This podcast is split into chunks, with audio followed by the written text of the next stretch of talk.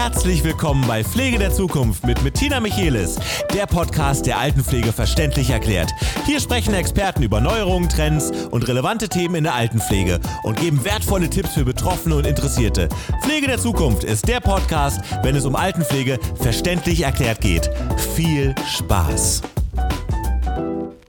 Herzlich willkommen zu unserer ersten Podcast-Folge und unser Thema heute ist, was bleibt, Herr Spahn?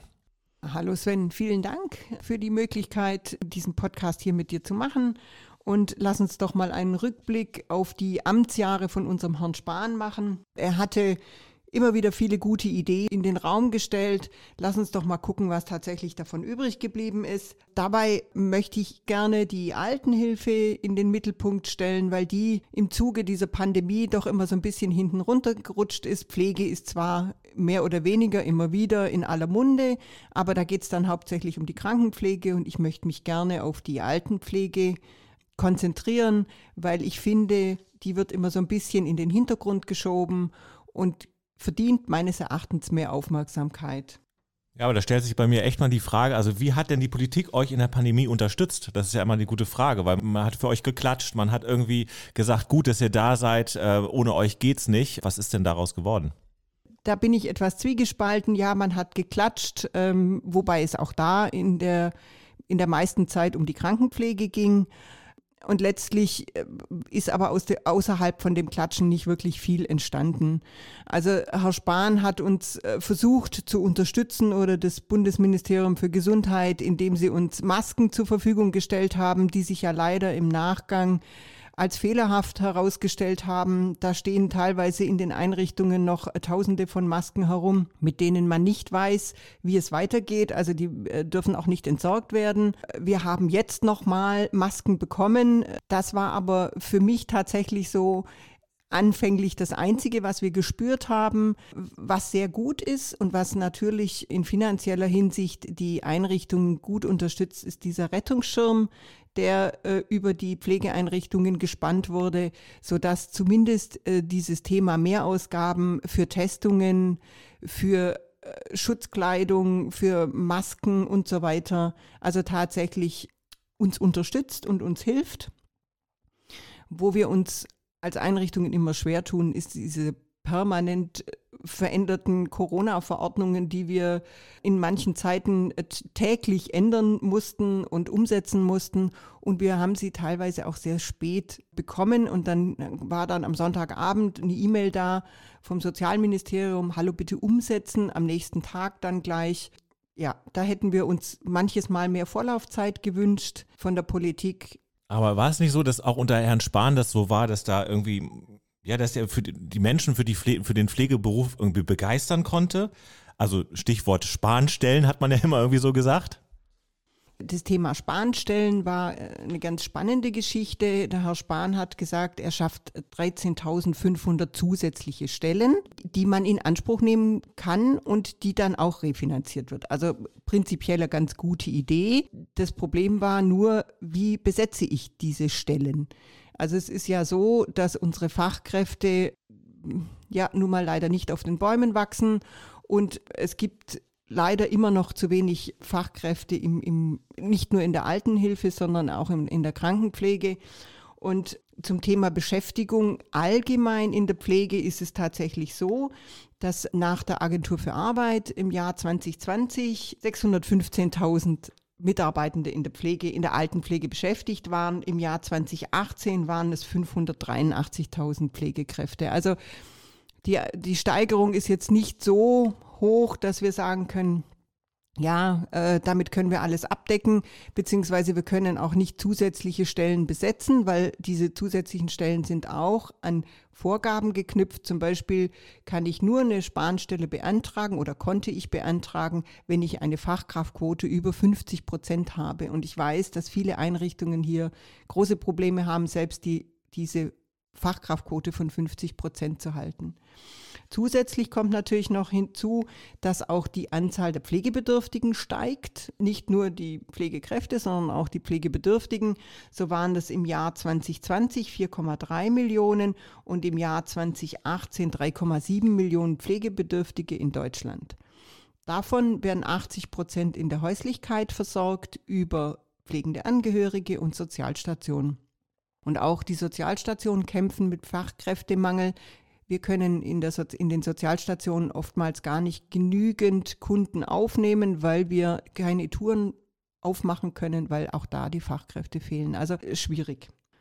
Insgesamt fehlen uns ganz viele Fachkräfte. Die Zahlen differieren von 35.000 bis zu 112.000. Stand heute.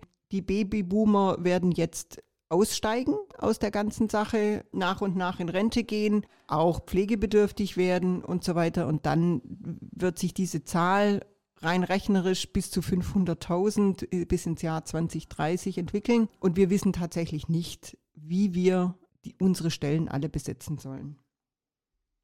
Ja, aber es ist ja auch irgendwie so, wenn man, ähm, auch da gab es ja Unterstützung oder da wurden ja irgendwie Aussagen getroffen, irgendwie, wir heben den Mindestlohn in der Pflege auf 2700 Euro, Euro an und ähm, wir unterstützen euch, dass da die Leute auch mehr Lust haben, in diesen Beruf einzusteigen.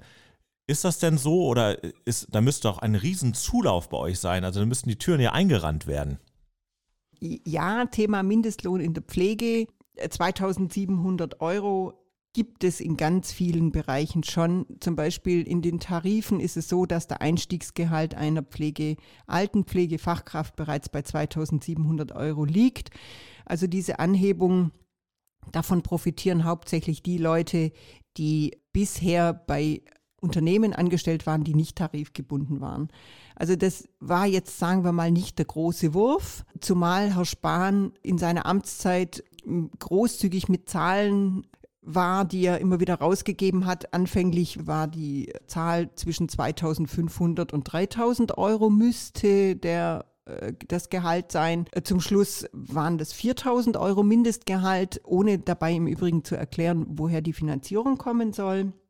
Und im Moment ist es so, dass die Krankenpflege ein Durchschnittsgehalt von 3500 Euro hat und eine Altenpflegefachkraft ein Durchschnittsgehalt von 3034 Euro hat. Und auch da differiert wieder sehr stark die Altenhilfe und die Krankenpflege, äh, wobei sich das aus dem Beruf heraus nicht wirklich erklären lässt. Aber das macht es natürlich auch wieder schwierig, Fachkräfte für uns in der Altenhilfe zu gewinnen, weil einfach die Gehälter immer unter dem der Krankenpflege liegen. Und deswegen ist der Beruf tatsächlich nicht so ganz attraktiv. Aber man hört ja auch viel von diesem Thema Generalistik. Also da müsste ja eigentlich die, die Altenhilfe davon profitieren. Also dass da wirklich die generalisierten Ausbildung gleich laufen und dann müsste man doch eigentlich da auch nochmal von der Seite einen Zulauf kriegen, oder nicht? Also das war die Hoffnung des Ganzen, deswegen hat man das gemacht. Also Generalistik bedeutet, es gibt nicht mehr den Beruf der Altenpflege und der Krankenpflege, sondern es gibt Pflegefachleute. Das heißt, die Bewerberinnen durchlaufen die gesamte Ausbildung in allen Bereichen, Krankenhaus, Kinderkrankenpflege, Altenpflege, Sozialstation, Hospiz und entscheiden sich dann im dritten Lehrjahr für eine Vertiefungsrichtung.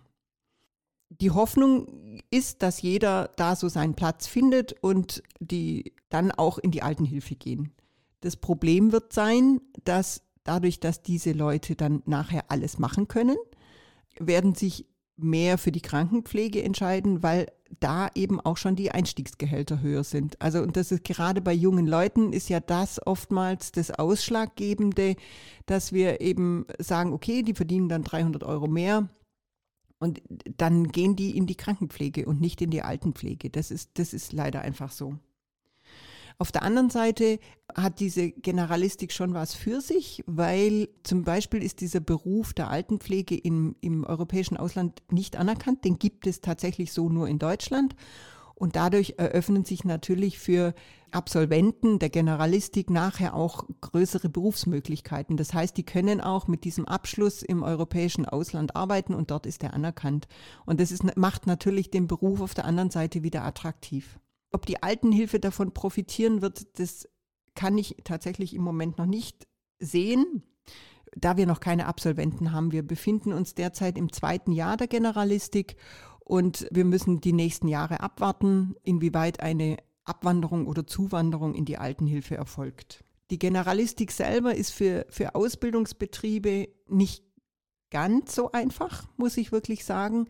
Die Auszubildenden sind häufig nicht da, weil sie in Außeneinsätzen sind. Und dadurch geht ganz viel Kontinuität verloren bei der Ausbildung. Wenn wir bisher einen Auszubildenden hatten, der hatte schon auch seine Außeneinsätze, aber nicht in dem Umfang. Also es gibt bei uns zum Beispiel Ausbildungsjahre, das zweite Ausbildungsjahr, da sind die drei Tage bei uns im eigenen Betrieb und ansonsten befinden die sich eben im Krankenhaus, in der Pädiatrie und so weiter. Und das macht es natürlich schwierig für den Praxisanleiter, eine gute Ausbildung zu machen.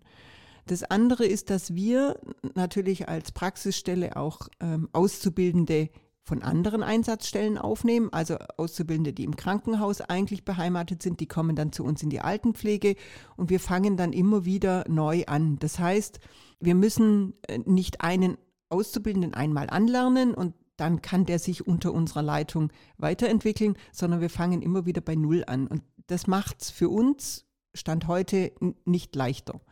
Und an die Auszubildenden werden auch höhere Anforderungen gestellt. Also ich glaube, dass die qualitativ hochwertige Ausbildung schon auch hohe Anforderungen stellt, generell an, das, an die Lernfähigkeit, an die Grundvoraussetzungen und die Auszubildenden müssen wesentlich mobiler sein wie äh, vorher, weil diese Außeneinsätze oftmals weit vom Heimatort entfernt stattfinden.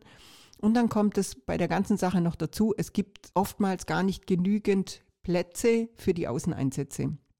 Also das ist sehr schwierig. Das wird bei uns von einer Koordinatorin organisiert, die das richtig klasse macht und uns da natürlich auch gut zur Seite steht. Das heißt, wir müssen nicht selber um die Einsatzorte gucken, sondern die werden zugewiesen, aber die tun sich oft schwer, genügend Einsatzplätze zu finden.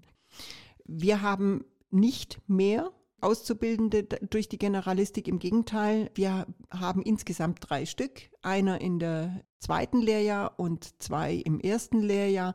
Und die haben wir tatsächlich aus den eigenen Reihen nachgezogen. Eine hat sich aus einem Freiwilligendienst, aus, als sogenannte FSJlerin entwickelt. Die andere hat vorher die Ausbildung zur alten Pflegehelferin gemacht und geht jetzt in die Generalistik.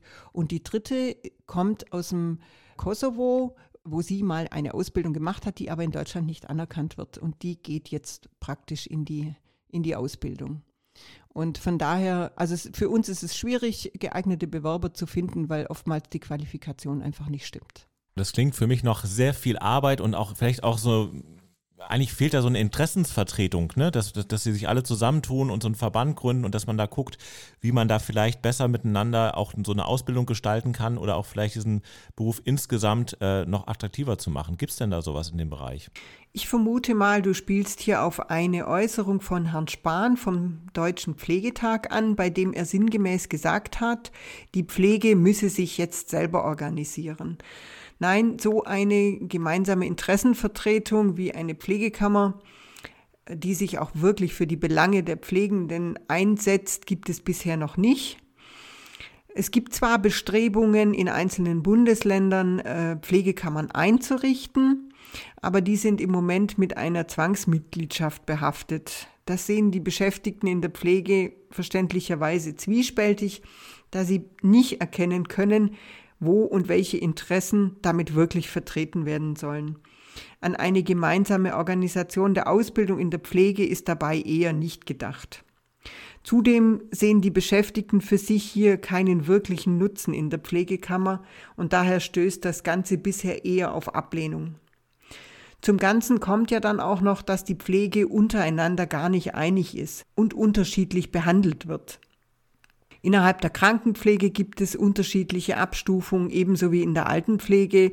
Dann sind die Gehälter, wie schon erwähnt, in der Kranken- und, und Altenpflege unterschiedlich. Und ich vermute mal, wenn die Politik von die Pflege spricht, ist es was anderes, als wenn ein Intensivfachpfleger oder ein Altenfachpfleger von der Pflege spricht. Du siehst, das ist nicht so einfach, hier alle unter einen Hut zu bringen. Jetzt habe ich auch noch mal eine richtige persönliche Frage. Und zwar, man sagt ja immer, es gibt ja so eine Deckung des Eigenanteils auf 700 Euro für Bewohner und Bewohnerinnen. Äh, das klang für mich total äh, nach einer absoluten Neuerung und einer absoluten Entlastung der Menschen. Ist das denn so? Also ich glaube, du sprichst davon, der Herr Spahn hat mal gesagt, er möchte gerne den Eigenanteil in der Pflege auf 700 Euro deckeln. Das war so der Plan. Die Angehörigen und die Bewohner haben gesagt, boah, super, jetzt muss ich nur noch 700 Euro höchstens bezahlen für die Pflege zusätzlich als Eigenanteil, zusätzlich zu dem, was die Kasse bezahlt. Dem ist leider nicht so. Herr Spahn hat dabei nicht erwähnt, dass zum Eigenanteil eben auch dieses Thema Unterkunft und Verpflegung gehört, sowie der Investitionskostenanteil. So wird die Altenhilfe finanziert, aber das wäre vielleicht mal ein Thema für einen anderen Podcast. Wie finanzieren wir die Altenhilfe? Und es ist so, es ging nur in Anführungszeichen um dieses Thema Pflegeanteil.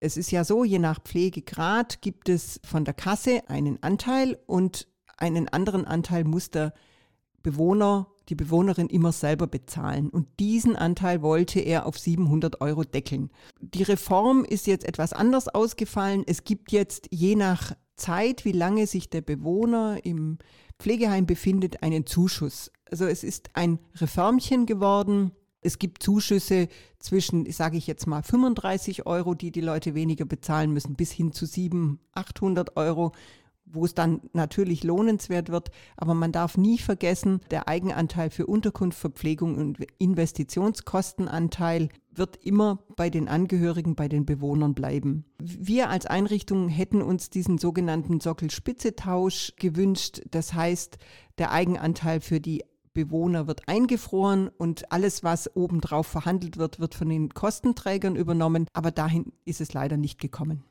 Also ich merke einfach, da sind so viele spannende Themen auch ähm, und ich freue mich schon auf den äh, nächsten Podcast, weil da, ihr merkt ja schon, da gibt es ja echt viele Sachen, die wir einfach alle nicht wissen oder einfach irgendwie auch falsch wissen oder wo einfach so, ich sage einfach mal Schlagwörter irgendwie reingeschmissen werden und man denkt dann, das ist so, aber vielleicht ist es gar nicht so. Und das könnt ihr natürlich in diesem Podcast dann auch mal wirklich erfahren, wie es denn wirklich ist und zwar von Experten. Insofern freue ich mich auf das nächste Mal, wenn es wieder heißt Pflege der Zukunft. Ja, Sven, vielen Dank für deine Zeit. Du siehst, es gibt viel zu tun bei dem Thema Pflege, Altenpflege. Einige Ideen vom Herrn Spahn aus den letzten Jahren wurden in Teilen sicherlich zum Wohle der Altenpflege umgesetzt, angefangen bei den zusätzlichen Spanspellen mit der Finanzierung, den Mindestlohn in der Pflege, der sicherlich hätte höher ausfallen können, der Veränderung in der Ausbildung bis hin zu den Zuschüssen für die Pflegekosten im stationären Bereich. Viele Fragen bleiben trotzdem für mich offen, auch nach der Amtszeit vom Herrn Spahn. Zum Beispiel, woher sollen denn die Menschen, die in der Pflege arbeiten möchten, kommen? Wie lassen sich Rahmenbedingungen für Beschäftigte verbessern? Und wie könnte man das dann auch noch finanzieren? Letztlich ist es so, dass sich noch niemand an eine große Reform der Pflege herangetraut hat. Und sicherlich kam Herrn Spahn ein Stück weit auch die Pandemie dazwischen, die von allen Beteiligten ja wirklich viel abverlangt hat. Herr Lauterbach kann jetzt beweisen, dass er es besser machen kann, obwohl diese jetzt ganz frisch aufgeflackerte Diskussion um den Pflegebonus für Pflegekräfte aufzeigt, wie komplex das ganze Thema ist. Ich bedanke mich jetzt bei allen Zuhörern vom Podcast Pflege der Zukunft und freue mich darauf, Ihnen künftig die Altenpflege verständlich zu erklären. Das war ein Podcast aus der Reihe Pflege der Zukunft, Altenpflege verständlich erklärt mit mir, Bettina Michelis. Sie haben Fragen, Wünsche, Anregungen oder wollen Themen vorschlagen oder mit mir besprechen? Kommen Sie mit mir ins Gespräch. Sie erreichen mich über Facebook und Instagram sowie über meine Webseite pflege-der-zukunft.com.